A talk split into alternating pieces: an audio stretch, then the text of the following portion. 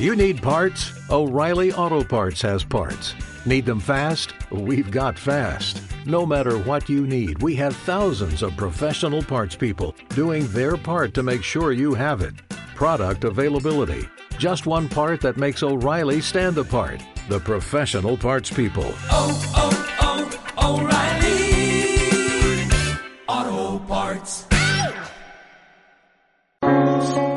Quiero, Señor, poder entender en mi corazón esa palabra que tú has determinado para mi vida, que sea un alimento fresco, que todos podamos disfrutar. Háblanos, Espíritu Santo, continúa moviéndote con poder y gloria en nuestras vidas. Que todo lo que nos siguen a través de las redes sociales de la iglesia sean bendecidos en el nombre de Jesús y que ninguno se pierda este alimento fresco, Señor, que tú has dispuesto para nuestras vidas. En el nombre de Jesucristo. Amén y amén. Hoy estamos en la segunda parte de un mensaje que iniciamos y que sé que está siendo de bendición para todos nosotros. Y esta segunda parte también lo será. Estamos dando respuesta a una pregunta que nos formulamos. ¿Qué hacer cuando las cosas se ponen difíciles? Y cada uno de nosotros puede articular ideas, tener pues maneras diferentes de manejar la crisis o manejar las situaciones difíciles que se le puedan presentar. Pero cada uno de nosotros tiene que aprender a considerar por encima de cualquier percepción o de cualquier intención la palabra del Señor. Una palabra que alimenta nuestros corazones y nos prepara. Dispone nuestra vida para toda buena obra. Y dice la palabra del Señor en Segunda de Reyes, capítulo 2, verso 9, lo siguiente. Acompáñame a Segunda de Reyes, capítulo 2, versículo 9. Cuando llegaron al otro lado, Elías le dijo a Eliseo, dime qué puedo hacer por ti antes de ser llevado. A lo que Eliseo le responde a su señor, Elías, te pido que me permitas heredar una doble porción de tu espíritu y que llegue a ser tu sucesor. Has pedido algo difícil, le respondió Elías. Si me ves en el momento en que sea llevado de tu lado, recibirás lo que pediste. Pero si no me ves, no lo recibirás. Que el Señor añada gracia a su palabra. Este es el texto que quiero que tú y yo podamos considerar. Porque es importante apreciar la vida de los hombres y mujeres de Dios que Él mismo nos presenta en su palabra para que nosotros aprendamos de este testimonio. ¿Qué hacer cuando las cosas apremian, se ponen difíciles? Pues resulta que Israel estaba en una etapa de transición.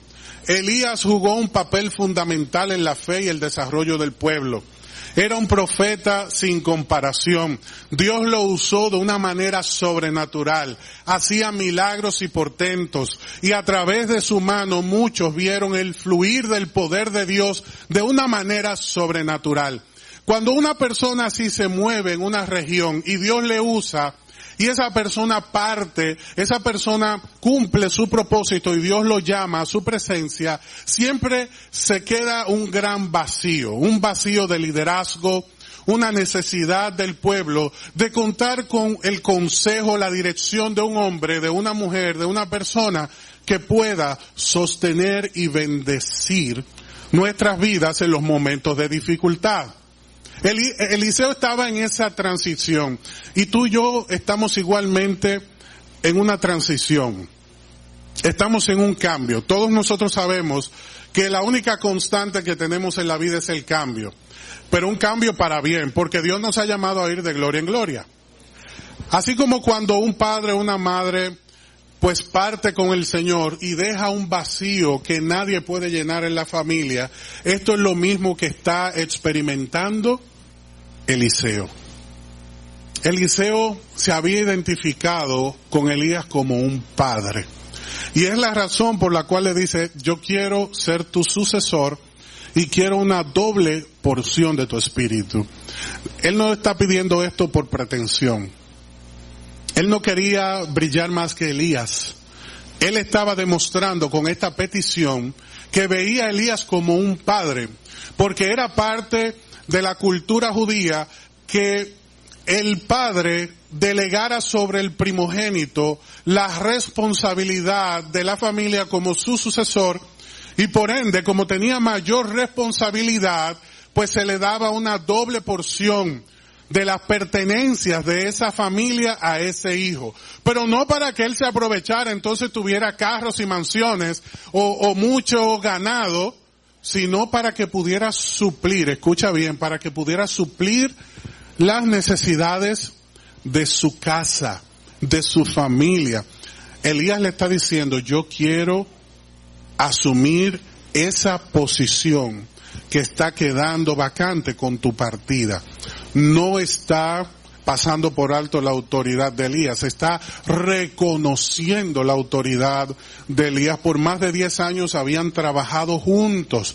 Y ahora que ha llegado el momento de que Elías parta y se ha llevado en un torbellino a la presencia del Señor, porque es lo que nos presenta la palabra, hay dos personas que han vivido esta experiencia en toda la crónica bíblica. Primero está Enoch en el libro de Génesis, que fue tomado vivo por Dios y no ha visto muerte. Y ahora está Elías, que también fue tomado vivo y ambos tienen un papel fundamental que se va a desarrollar durante la gran tribulación porque no han visto muerte, pero todo ser humano tiene que morir porque es la ley que se ha establecido a causa del pecado.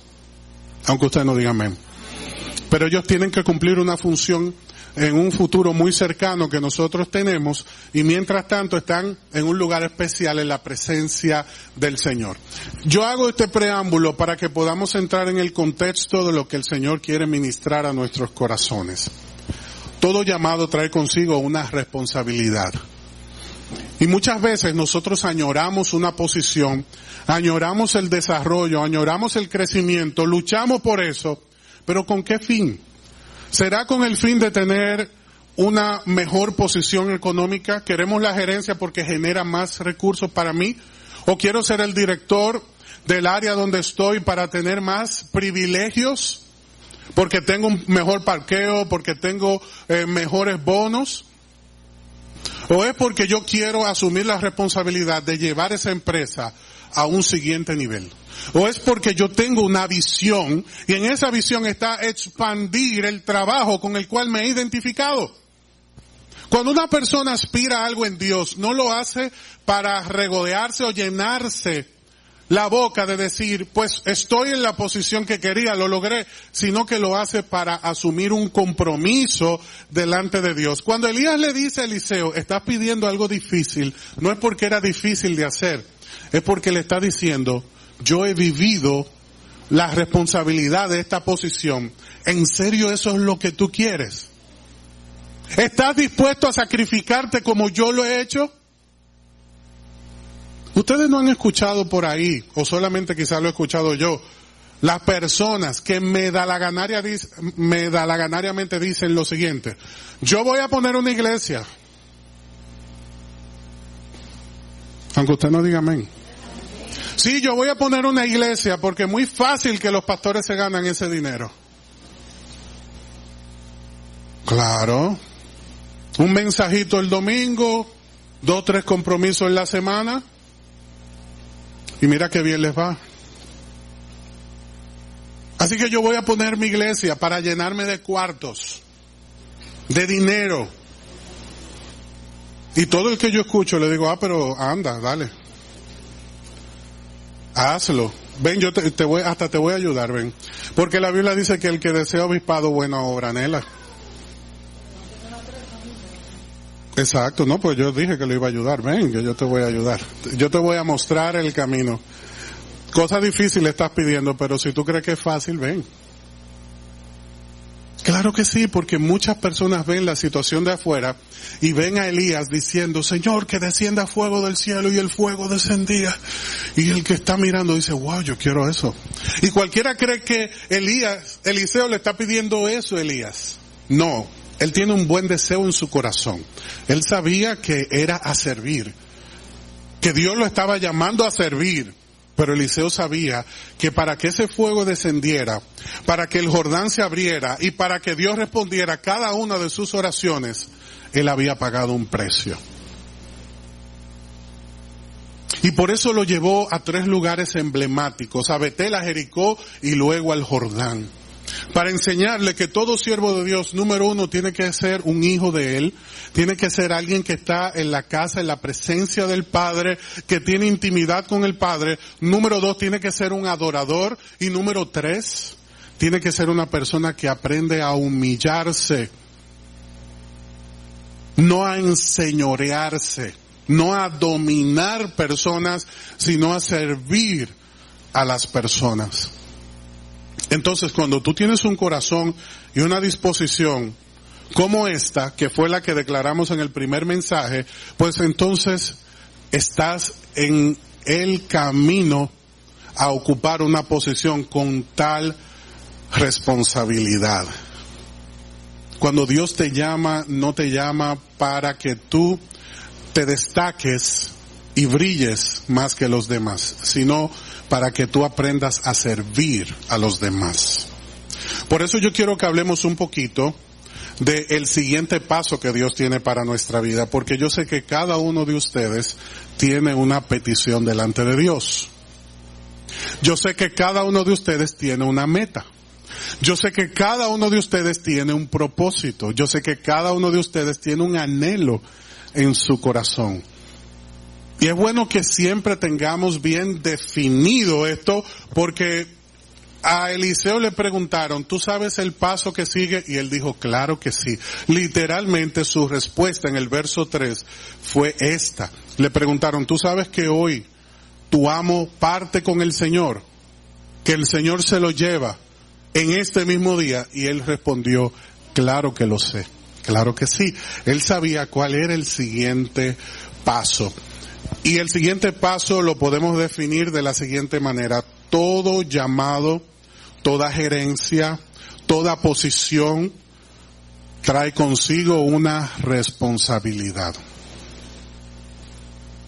Lo repito nuevamente. Toda petición que tú le haces a Dios de que te lleve de un punto a otro implica una responsabilidad. Y esa responsabilidad la vemos claramente en Segunda de Reyes, capítulo 2, verso 19. Vaya conmigo a este verso, donde dice la Biblia que inmediatamente Eliseo recibió la doble porción y Elías dejó caer su manto para que él lo guardara como señal recordatorio del compromiso que él tenía delante del pueblo, que era servirle, cubrirle, cubrir el pueblo, ser el líder del pueblo, ser el mentor de los nuevos profetas, por eso dejó caer su manto, pues resulta que dice la palabra de Dios, segunda de Reyes 2.19, que cierto día los líderes de la ciudad de Jericó fueron a visitar Eliseo. ¿Para qué? Para decirle lo siguiente, tenemos un problema. Ahí inició el ministerio. ¿Usted creía que el hombre iba a andar en carroza? Con todo el pueblo ovacionándole. No, el primer llamado que recibió a la puerta Eliseo fue, tenemos un problema, como sucede con el gerente que inmediatamente recibe la investidura o el reconocimiento de parte de la empresa, o el ingeniero que recibe un proyecto, o el doctor que tiene un gran caso que puede darle un seguimiento y una solución, esto es una responsabilidad. Porque cuando un paciente llega donde un doctor, ¿Usted cree que llega para decirle, doctor, si tengo que morir no hay problema, yo estoy dispuesto? Claro que no. Usted llega con el dolor y usted quiere salir sano de esa consulta y que le digan exactamente lo que está sucediendo y que sobre todo tenga solución. Igual el ingeniero va a encontrar contratiempos, el presupuesto se le va a disparar, los materiales se van a incrementar. En un mercado como los nuestros, donde somos tan vulnerables, los ingenieros tienen que tomar decisiones dramáticas constantemente, sin comprometer los resultados. Igual que el gerente, cuando llega a esa posición, inmediatamente se revelan todos los problemas que él no conocía. Por ejemplo, tú sabías que hay una deuda en la empresa, que estamos al punto de la quiebra. Y tú sabías que hay un pago que no se ha hecho desde el 2017. ¿Cómo? Y tú sabías que hay 300 empleados que están en el sindicato dispuestos a rebelarse contra ti para sacar provecho de esta nueva posición que tú estás asumiendo. Cosa difícil estás pidiendo. Como el padre que le pide hijos al Señor y no vuelve a dormir jamás. Amén, Katy.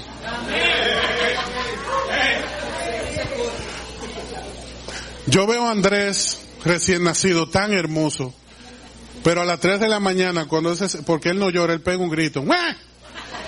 Digo yo, bueno, pero será una chicharra que el Señor le puso.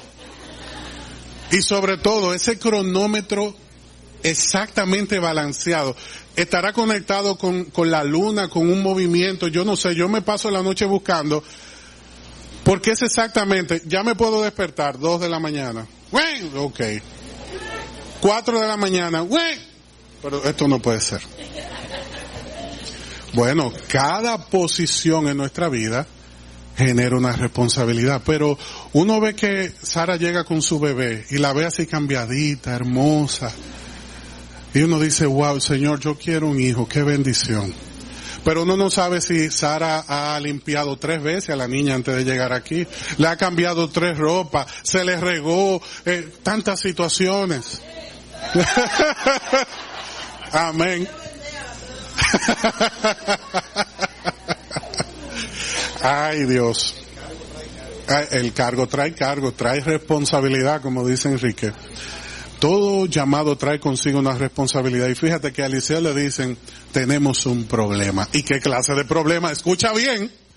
Porque si el problema fuera, eh, pues ha llovido mucho y hemos perdido la cosecha, pues Eliseo dice, vamos a orar al Señor para que todo se ordene. No, no era eso. Ellos vienen y le dicen lo siguiente. Como puedes ver, esta ciudad está situada en el entorno agradable que ya tú conoces. Pero el agua es mala y la tierra no produce. Y entonces, imagínese que usted le diga, aquí el agua no llega. Pero de todos modos, si tú provocas que llegue, es amarga, no sirve, no es potable. Y el que la consume se enferma se enferma de muerte. Y la tierra es estéril, no produce fruto. Por lo tanto, Jericó dependía de los mercados de alrededor para poder atender sus necesidades y eso generaba un costo mayor. Eliseo le dijo, tráiganme un recipiente nuevo y pónganle sal. Y así se lo llevaron. Sucede que inmediatamente Escucha bien iglesia, esto es importante. Inmediatamente llegó el problema, Eliseo tenía una solución. ¿Por qué razón? Porque Eliseo no estaba improvisando. Eliseo no llegó a ese lugar por casualidad. Su caminar con Elías lo enseñó y cuando él le dijo, yo quiero ser tu sucesor, es porque él sabía que ese era su llamado y él estaba preparado y él estaba dispuesto. El que no está dispuesto a servir no sirve. Porque él pudo haber dicho, pero busquen a la gente que sabe de eso. Ustedes me han visto alguna vez trabajar con, con el agua o la tierra, de ninguna manera, yo soy profeta. Yo soy el que dice lo que Dios quiere que el pueblo escuche, pero yo no soy el que eh, limpia el agua o sana la tierra. Como él estaba dispuesto, estaba preparado. Y el crecimiento que Dios le había permitido, él sabía que era un privilegio. Cuando Dios te lleva de una posición a otra, te está dando un privilegio. Pero es un privilegio común. Y cuando tú y yo no somos canal de bendición, el privilegio se vuelve una carga pesada. Porque el pueblo no deja de demandar y el Señor está esperando a ver qué tú vas a hacer con lo que Él te dio. O sea que cuando el niño comienza a despertarse de madrugada y tú lo que haces es que te quejas, hay un problema. En una ocasión un amigo me dice, Pedro, tuve un problema terrible anoche. Yo le dije, ¿qué pasó? Mira, el niño comenzó a llorar desde las 2 de la mañana y no paraba. Y ya para las 4 tenía el niño llorando y a la esposa llorando. Entonces yo no sabía qué hacer. La esposa llorando porque el niño no dejaba de llorar y el niño llorando porque ninguno de los dos pues tenía una solución. Estaba desesperado.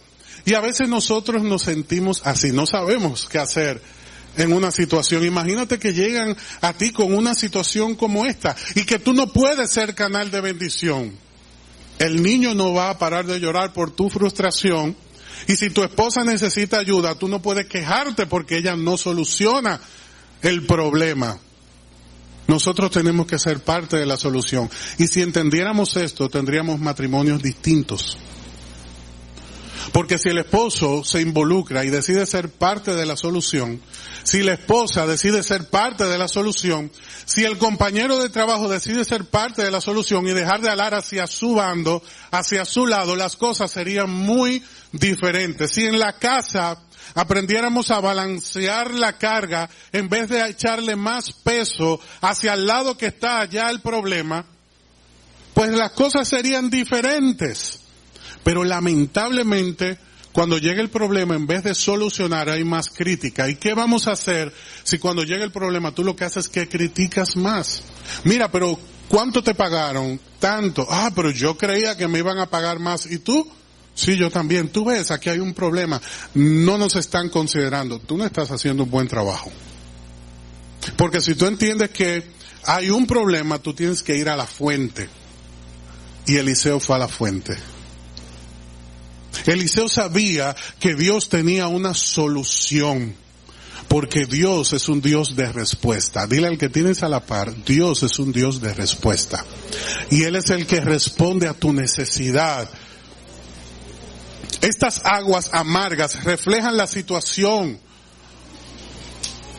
que Jericó estaba viviendo. Y los problemas que tú y yo tenemos reflejan una situación que tiene una solución y el poder de cambio está en ti. El poder de cambio está en ti. Jesús le dijo a los discípulos, todo lo que pidan al Padre en mi nombre os será porque el poder de cambio está en nosotros. Jesús cada vez que tenía una situación, ¿a quién oraba? Y él no era Dios. Sí, pero Él nos estaba dando una enseñanza. Aprende a ir a la fuente. Aprende a ir a la fuente. En el momento de la dificultad, cuando no sabes qué hacer, aprende a ir a la fuente.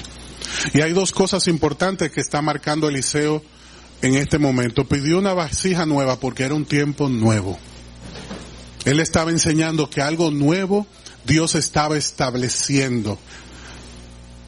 Y número dos, pidió la sal porque la sal siempre sirve para conservar, para eliminar impurezas, era una señal, era un símbolo.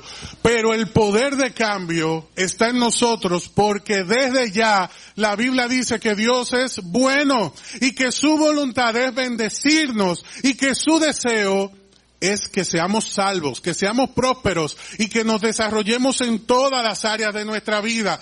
Todo lo que nosotros podemos percibir o ver fuera de esa realidad del contexto bíblico es lo que ha logrado eclipsar el enemigo en nuestra vida. Que veamos las circunstancias desde una perspectiva diferente a lo que Dios ha diseñado.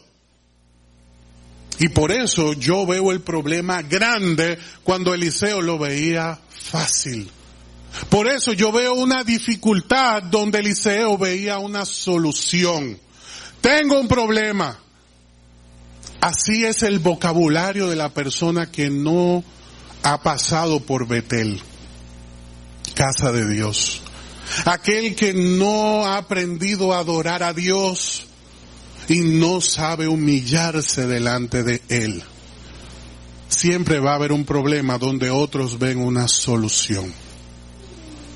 En este momento cualquiera quiere irse, como el esposo quiere abandonar la familia o la mujer quiere abandonar la familia o los hijos quieren abandonar la casa o los empleados quieren una mejor posición o un cambio de empresa cuando muchas veces el problema no es la empresa, el problema está en nosotros. ¿De qué sirve la autoridad si no sabemos usarla?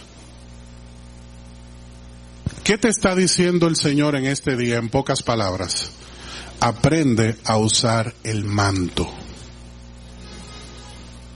¿Y qué es eso? Usa el manto que Dios te ha dado. Dice Segunda de Reyes capítulo 2 verso 13 que Eliseo tomó el manto de Elías, el cual había caído cuando fue llevado, regresó a la orilla del Jordán y si retrocedemos un poquito, antes de llegar a esa posición, Eliseo vio que cuando tenían que cruzar el Jordán, Elías se quitó el manto y lo golpeó. Se dividió el Jordán y ellos cruzaron en seco. ¿Y usted sabe qué hizo Eliseo? Vamos a ver si esto funciona, dijo. Tomó el manto, dice la Biblia, en el verso 14, y golpeó el agua con el manto de Elías y exclamó lo siguiente, ¿dónde está el Señor, Dios de Elías? Entonces el río se dividió en dos y Eliseo lo cruzó. ¿La unción estaba con Elías, con Eliseo, sí o no? El Dios Todopoderoso, ¿escuchaba Eliseo, sí o no? Pero ¿quién golpeó el Jordán? Pues entonces aprenda a usar el manto y a golpear la situación con la autoridad que Dios te ha dado. Aprende a hablarle a tus problemas como un hijo de Dios y no como un huérfano que no tiene un padre fiel, que conoce su necesidad y que tiene en abundancia para suplir todas nuestras necesidades conforme a sus riquezas en gloria. Porque aún sea un no, Dios suple y bendice y muestra y confirma, impulsa y ayuda a esa persona que está en necesidad, porque Dios nunca deja desamparado a sus hijos. Amén. Y esto es sombra y figura de lo que iba a suceder en Hechos. Cuando Jesús parte, los ángeles le dicen, ¿por qué miran al cielo? Ese que se fue volverá, pero antes de que él ascendiera, le dijo, en muy poco tiempo recibirán un regalo del cielo. Así como Elías en un torbellino subió al cielo, Cristo subió al cielo y así como Elías dejó caer ese manto, Jesucristo a sus discípulos le prometió esa cobertura, ese manto que era el Espíritu Santo. Cuando yo te digo usa el manto, usa la autoridad, la presencia, del Espíritu Santo en tu vida, aunque no digas amén. Usa la autoridad, usa el manto, usa la condición de hijo, de hija que Dios te ha concedido. Esto es un privilegio y si tú no sabes usar ese privilegio se vuelve una carga. Se vuelve contra ti. ¿Por qué? Porque Dios nos ha dado un llamado y nos ha dado un compromiso. Y la autoridad de la que te estoy hablando está perfectamente presentada en Marcos capítulo 16, verso 17. Estas señales milagrosas son las que acompañan a los siervos de Dios, a los que creen en Él. ¿Cuáles señales? Bueno, ustedes van a expulsar demonios en mi nombre y hablarán nuevos idiomas. Podrán tomar serpientes en la mano sin que no les pase nada. Y si beben algo venenoso, no les hará daño. Pondrán sus manos sobre los enfermos y ellos sanarán. Esa es la autoridad que el Señor nos ha concedido. Pero muchas veces nos quedamos así como si eso no fuera con nosotros. Y si golpeo el Jordán y no se divide, pues quiero decirte que no lo vas a saber hasta que no des el paso. Y si oro y quedo avergonzado, ah, pues entonces la obra es tuya. El poder es tuyo. O Eliseo no habló con el Dios de Elías. ¿Dónde estás? Muéstrate, revélate, aprende a clamar, Aprende a humillarlo. ¿Tú crees que la sanidad es producto de la gracia que tú y yo portamos? Es obra de Dios. Y si tú tienes una carga y tienes una oportunidad, usa la autoridad de hijo que Dios te ha dado. No dudes, porque no se trata de nosotros. Cuando tú encuentras un enfermo es una oportunidad. Cuando tú encuentras un problema es una oportunidad. Cuando tú encuentras algo difícil de solucionar es una oportunidad. Pero nosotros decimos, esto está muy difícil.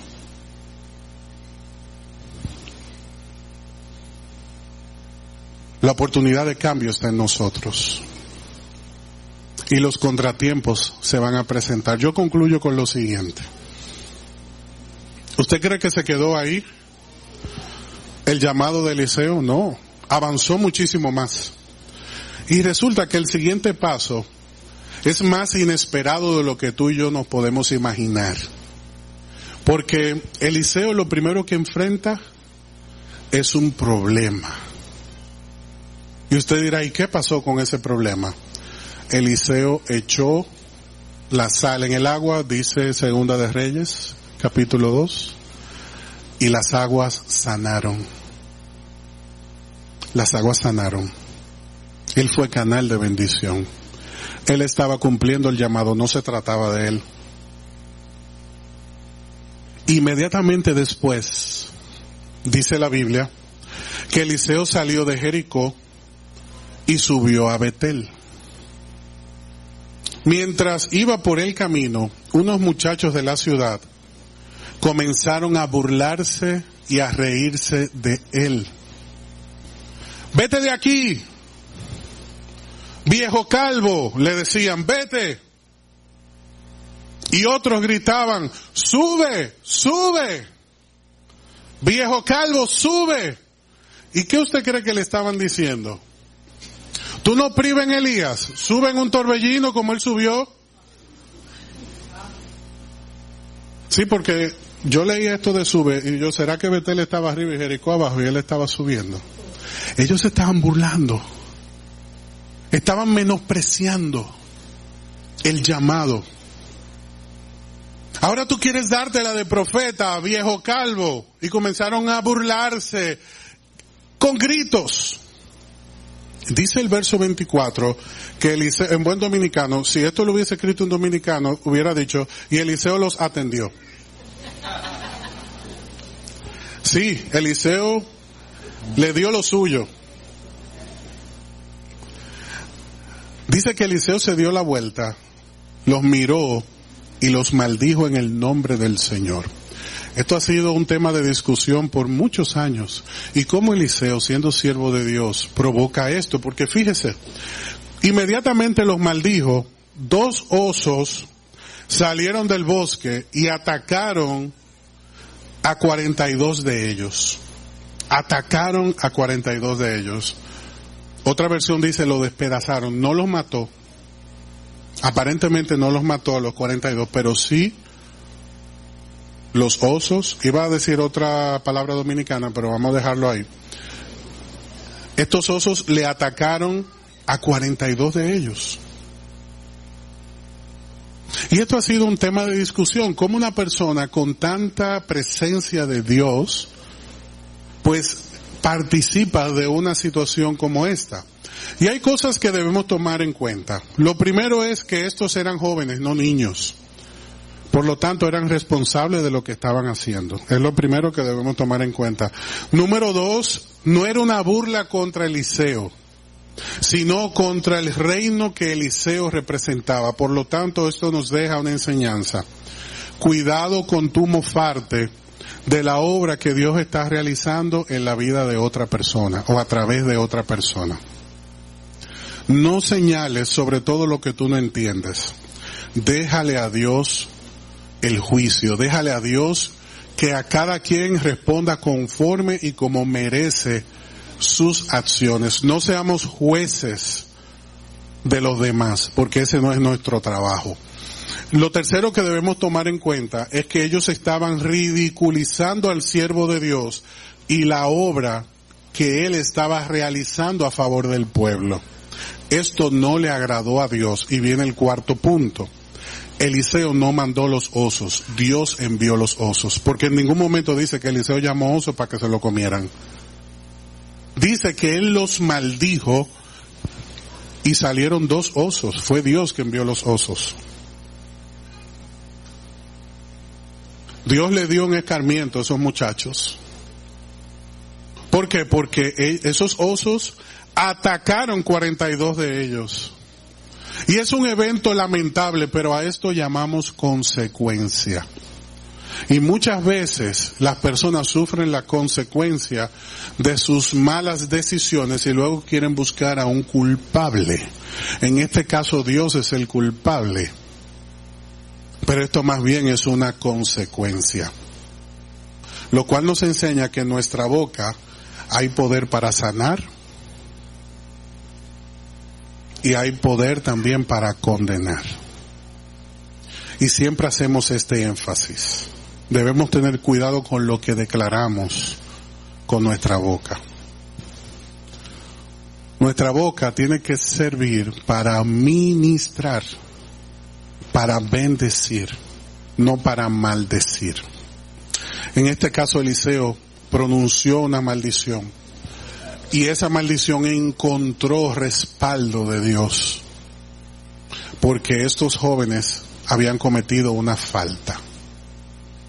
Él estaba en todo su derecho y no juzgamos que él se haya sentido como se sintió porque vivimos momentos en nuestra vida donde somos humillados y el mismo apóstol Pablo, cuando un carcelero le había provocado dolor, lo que pidió fue que el Señor le pagara conforme a sus hechos. ¿Usted cree que le fue bien a ese carcelero? Yo creo que no. Algunas, algunas personas dicen en la vida, y ten cuidado con lo que declaras con tu boca. Yo me lavé las manos como Pilato. ¿Tú sabes cómo terminó Pilato? Mira, Pilato terminó tan bien que ni se sabe qué pasó con él después. Se perdió en la historia. Quedó en la infamia, en la vergüenza. Así que jamás diga, yo me lavo las manos como Pilato, porque eso es diciendo yo quedo en la infamia y en la vergüenza de no, no estar ni en un punto ni en otro. No tengo carácter. Eliseo en cambio decía, yo sé lo que sigue. Y ahí está la diferencia entre Eliseo y Pilato. Pilato era un hombre sin voz y sin voto. Una vergüenza para el pueblo judío y una vergüenza para el pueblo romano. Así que no vuelvas a decir en casa, bueno, yo me lavo las manos delante de tu esposa o de tu esposo o delante de tus hijos, yo me lavo las manos, no, asume postura, asume posición porque la posición que tienes es un privilegio y eso implica una responsabilidad. Dios le está hablando en este día a corazones que han recibido mucho privilegio y que muchas veces asumimos poca responsabilidad. Siempre va a ser más fácil juzgar y señalar que asumir una posición. Por eso yo te invito que ahí donde estás cierres tus ojos. Cierra tus ojos porque hay una gran oportunidad delante de ti. Hay una gran oportunidad de Dios para tu vida. Hoy, en este día quizás lo más lejos que tenías es que esta declaración iba a ser para ti. Hay una oportunidad de Dios para tu vida. Hay una salida para tu problema hay una solución para tu situación. ¿Cuál es tu situación? ¿Son las aguas amargas de los problemas que están afectando tu mente, tu corazón, tu alma? ¿Son las dificultades del sistema que han terminado robándote la fe? ¿Es el no de Dios el que te ha consternado y ha provocado que se endurezca tu corazón?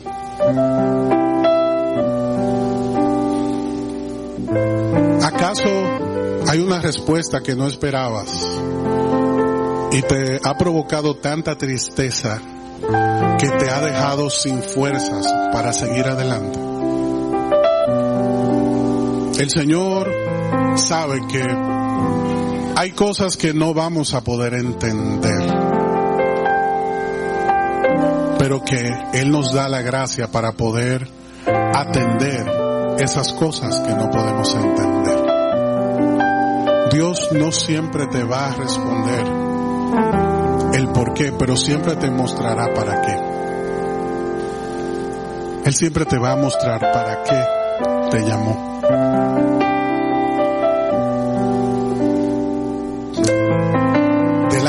Está la vida y la muerte, la bendición y la maldición, la prosperidad o la escasez. El Señor te dice en este día, escoge la vida, la prosperidad y la bendición y no la muerte. Porque el Señor desea bendecirte y desea enseñarte que ese Jordán está delante de ti para que se divida. Que esas aguas amargas se han presentado para que tú le conozcas como el Dios que sana la tierra, como el Dios que protege y bendice y prospera el esfuerzo que realiza. Si se ha puesto difícil la cosa en el trabajo, haz algo nuevo, haz algo diferente.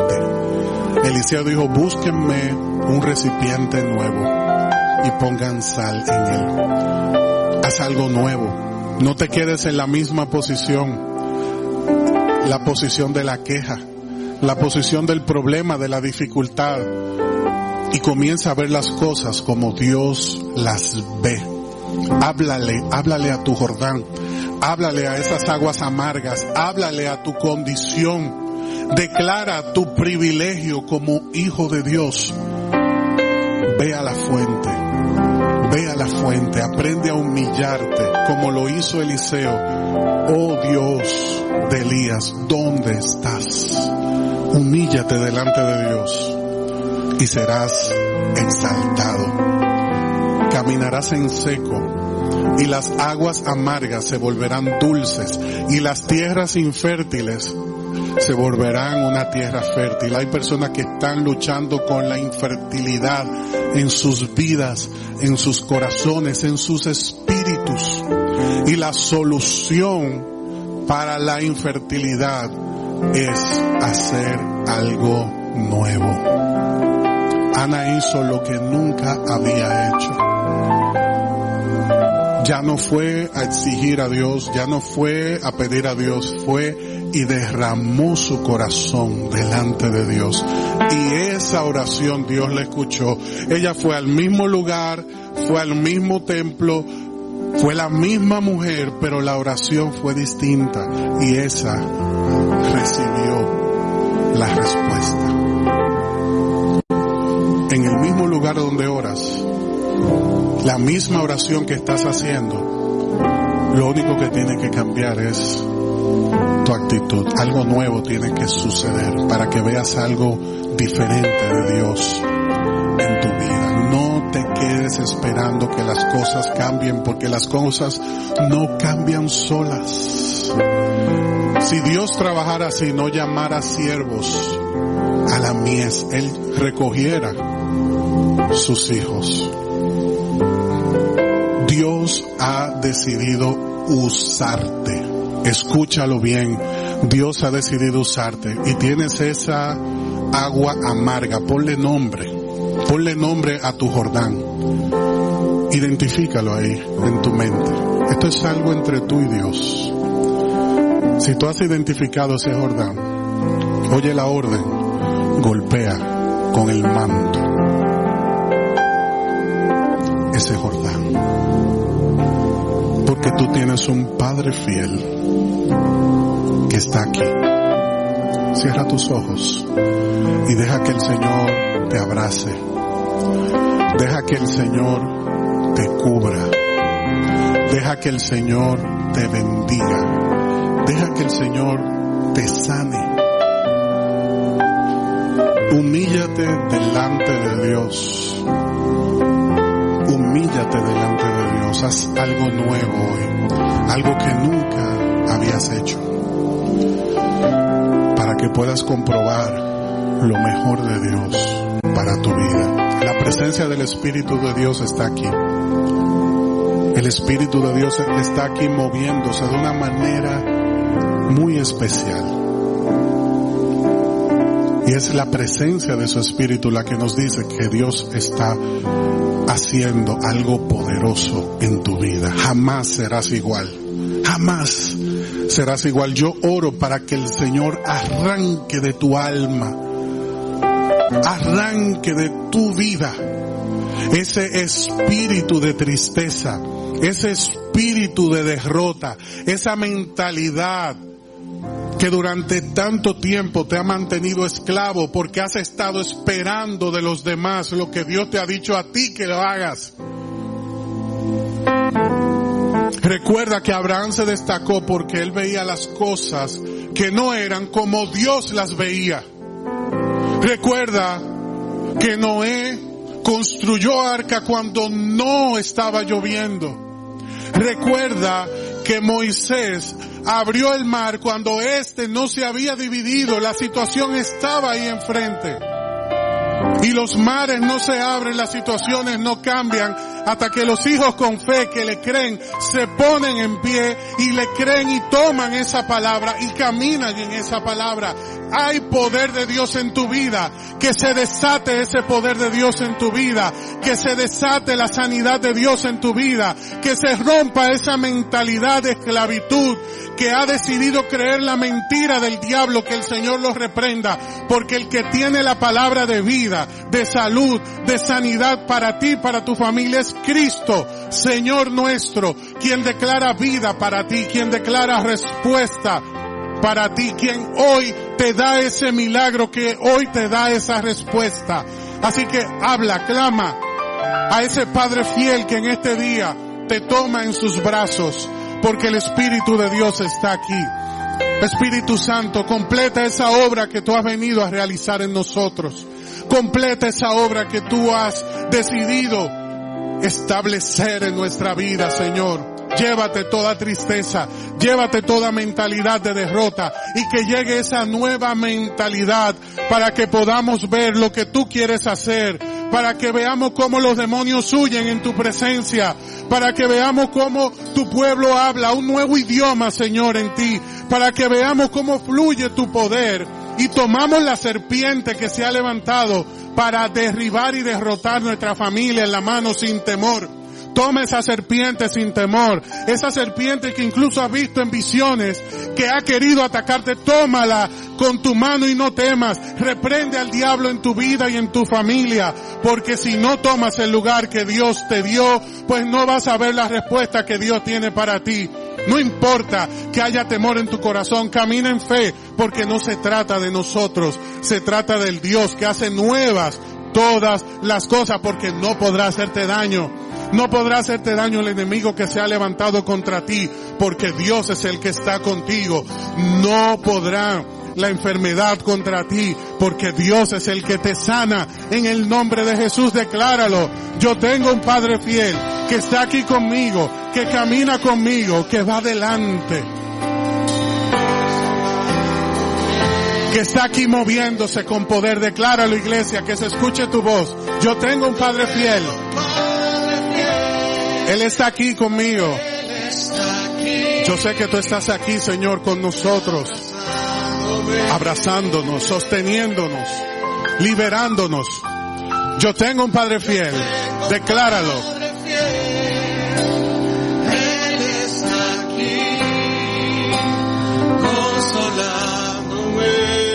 Yo tengo un Padre fiel que está conmigo, que me acompaña.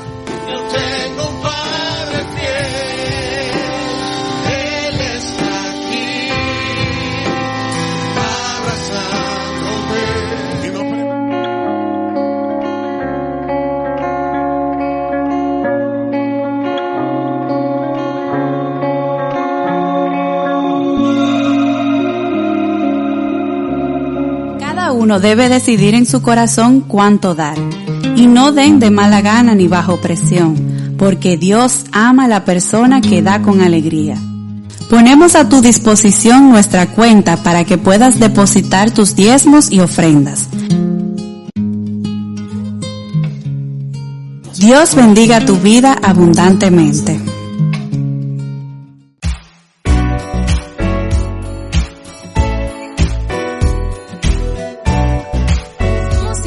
Salemi te invitamos a suscribirte a nuestro canal de YouTube y a seguirnos en Instagram y Facebook como ISalemRD. Queremos bendecirte con un mensaje que transformará tu vida. Estamos ubicados en el kilómetro ocho y medio de la Avenida Independencia, en el primer nivel de la Plaza Don José Oscar. Adoremos juntos al dador de vida y crezcamos integralmente en esta gran familia.